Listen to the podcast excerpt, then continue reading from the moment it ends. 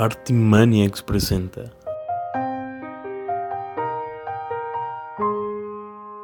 Cristal.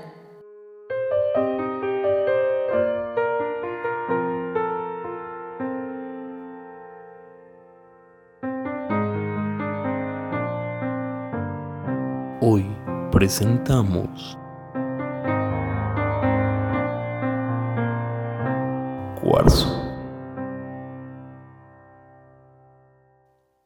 Me aferré a ella al sentir sus brazos infligir mayor fuerza y como el cálido llanto que corría por sus ojos mojaba mi gorro. Perdóname, Carmín. ¿Por qué te disculpas? Porque no tenías que contarme todo esto. Yo no quería que revivieras. Calla. Yo quise contártelo. Yo confío en ti. Y quiero que tú también confíes en mí. Pero yo... Por favor, Ale. Yo acabo de desnudar mi alma frente a ti. No me vas a creer. ¿Qué dices? Que no me vas a creer. Nadie me creería.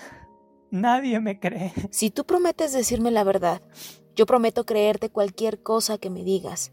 Si dices toda la verdad, yo puedo ayudarte, Dani. Pero necesito saber por qué te busca la policía. Creen que maté a mi tía, Marilu. ¿Lo hiciste? No, no, no. Pero, ¿qué pasó?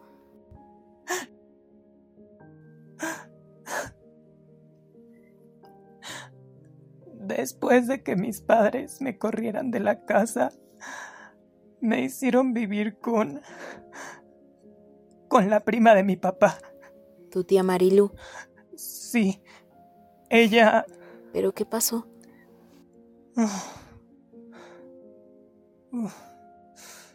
Viviendo con ella me convirtió en su criado prácticamente. Me obligaba a lavar, planchar, cocinarle y otras cosas. Yo no sabía muy bien cómo. Apenas estaba aprendiendo. Ella se la pasaba insultándome y diciéndome inútil. No sabes hacer nada bien. Perdón, tía. Mira nada más. Mi pobre jarrón.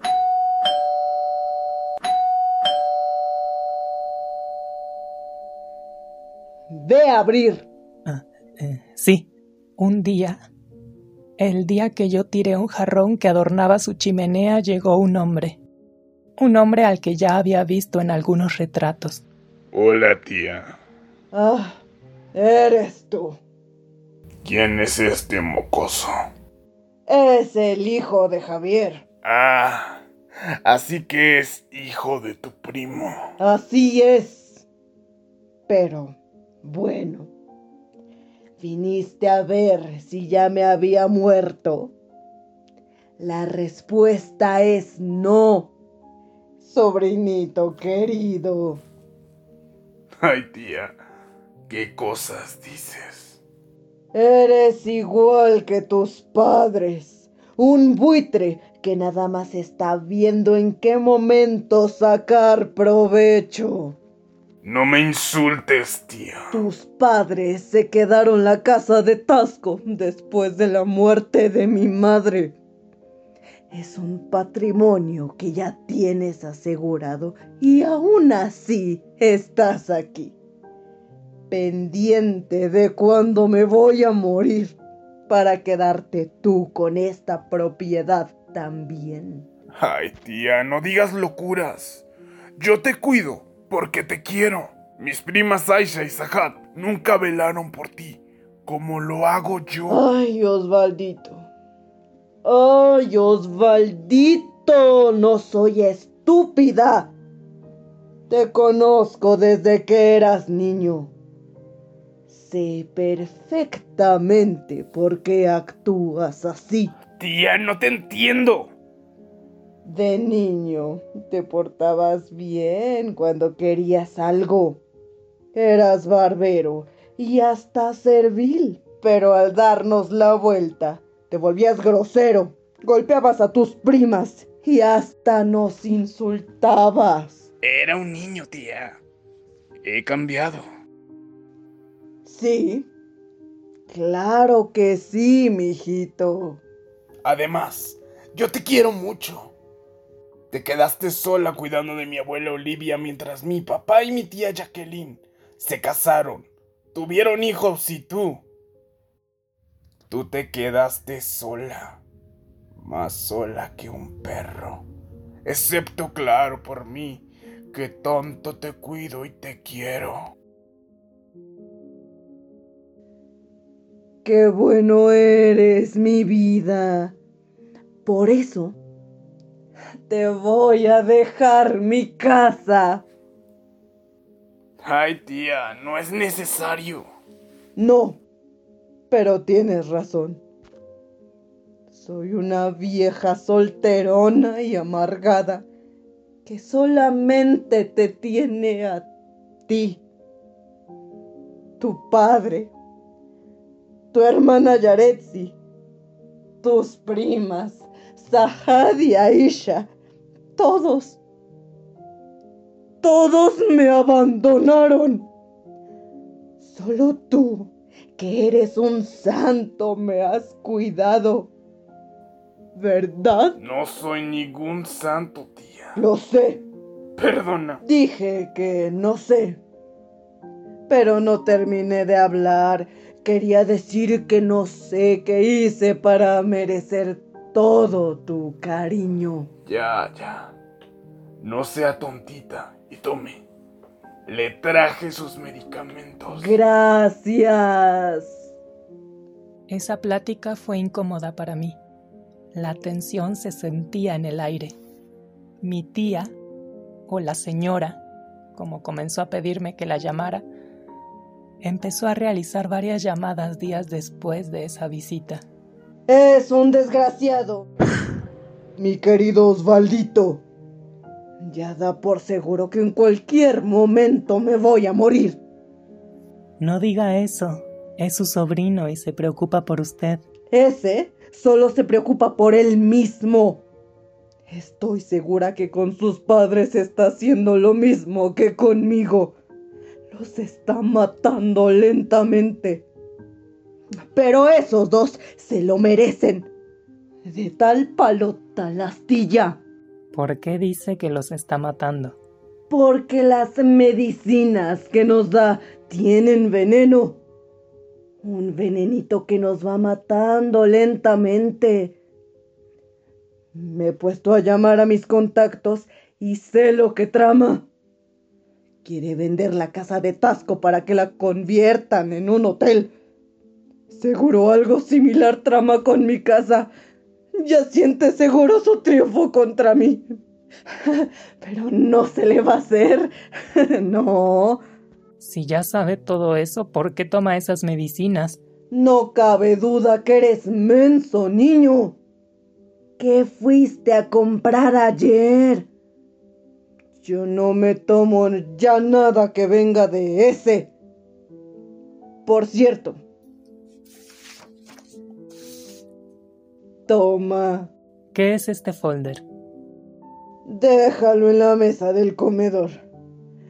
Hoy va a venir mi querido sobrino y quiero que vea estos papeles.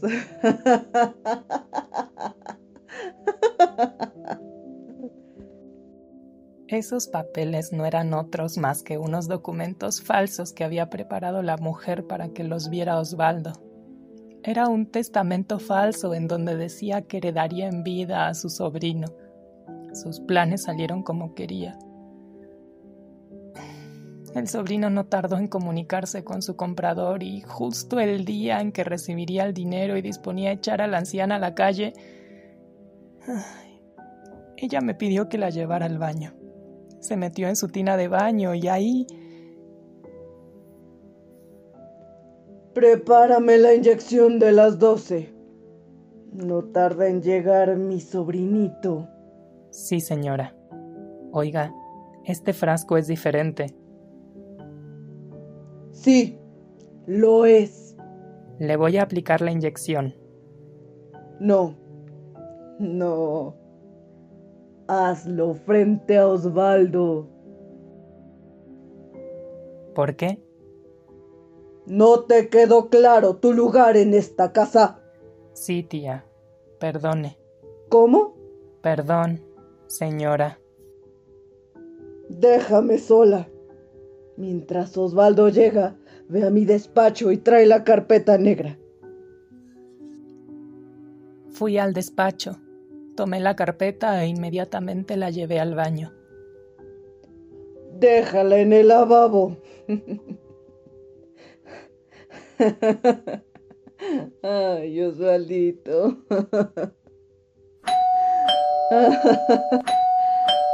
Tan puntual como siempre. Con permiso. Salí del baño, abrí la puerta y vi a Osvaldo acompañado de otro hombre. Ve por mi tía. Dile que le tengo una sorpresita. La señora quiere verlo. Me dijo que me acompañara. Ella está tomando un baño. Dile que está loca. Que salga de su tina. Que se vista. Y salga ya mismo de este lugar. La señora insiste en que venga conmigo. ¡Ay, está bien!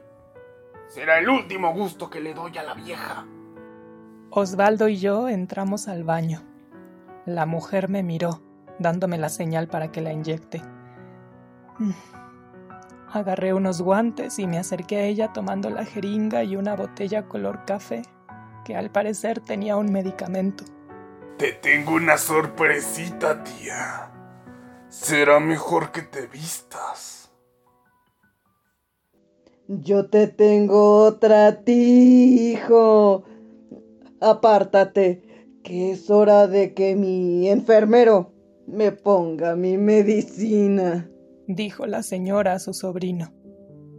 Tomé la mano de la señora. Busqué su vena, ya que había visto cómo lo hacían las enfermeras en la televisión y en los hospitales. Con un pedazo de algodón empapado en alcohol mojé la zona donde colocaría la jeringa y poco a poco la introduje.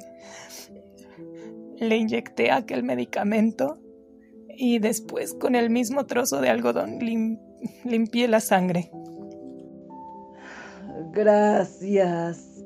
Miró a su sobrino. ¡Yo soy de Latina! Tengo algo que muero por decirte. Hijo, llama a tu prima, por favor. ¡No tengo tiempo de estupideces! ¡Sal de la tina ya! Es algo importante. El tipo confundido obedeció. Le di el teléfono en sus manos y llamó a su prima. Sahat, la loca quiere hablar contigo. Te la paso. La amabilidad se acabó. Pásamela, por favor, dijo sonriente. Osvaldo obedeció de nuevo. Hola, hijita. Solo te llamo para que te enteres junto a tu primo que está aquí frente a mí. que no les voy a dejar nada. Que ayer cambié mi testamento y heredé todo a una fundación.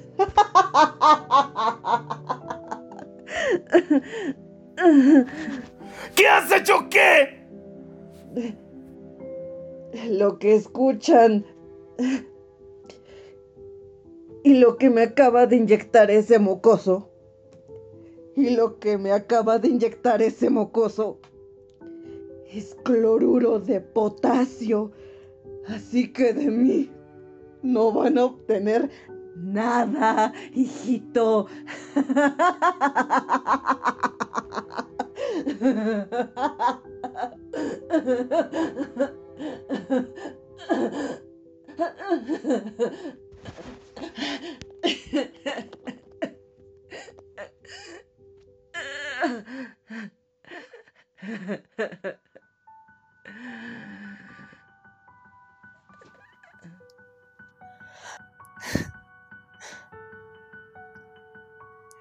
El teléfono cayó al piso y la mujer, la mujer quedó con una sonrisa macabra en la cara. Yo. ¿Qué le hiciste a mi tía? Yo creo que sí la maté. Lo primero que tienes que entender es que tú solo eres responsable por tus propias acciones. Mm, Si hubieras sabido que eso iba a matarla, ¿lo hubieras hecho? No, yo nunca... No eres un asesino. Yo no lo sé. Fuiste manipulado, Dani. Carmín, Vamos a hacer hasta lo imposible para que no te encuentren. A partir de hoy, eres parte del cabaret de Carmín. Y para cualquiera que pregunte, tú serás Alejandro, mi hermano. pero... Ese señor dijo algo que es verdad. Nuestra piel es muy diferente. Todas aquí tenemos la piel diferente y aún así somos familia. En lo que a mí respecta, eres mi familia. No quiero traerte problemas, Ya es hora de dormir. Mañana será otro día. pero Descansa, Daniel. usó ese tono característico de ella, que no dejaba espacio para negativas. Todo estará mejor ahora. Me levanté de la silla. Carmín me acompañó a la puerta y antes de salir me dio un abrazo. Correspondí a su abrazo. Era una sensación tan cálida. Se sentía como un hogar. Caminé por el pasillo hacia el cuarto de Alejandro. No, mi cuarto, mi cuarto nuevo. Pensé en lo que Carmín me contó. Nunca imaginé que esas historias fueran reales.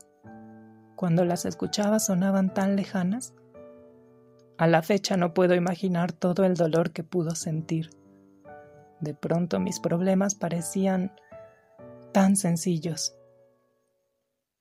Estaba tan absorto en mis pensamientos que no noté a la persona que estaba parada a mitad del pasillo, mirando por un gran ventanal. El cielo augura cambios. Am, buenas noches. Parece que llegaste en el peor momento para todas. Lo siento. Soy Julie. Y yo soy Alejandro. Lo sé. Nos conocimos esta mañana, ¿recuerdas? Es verdad, lo siento. Ella me miró y luego miró a la ventana. Qué singular. Buenas noches. Julie se fue. Me quedé ahí mirando la ventana. La luna estaba a punto de menguar.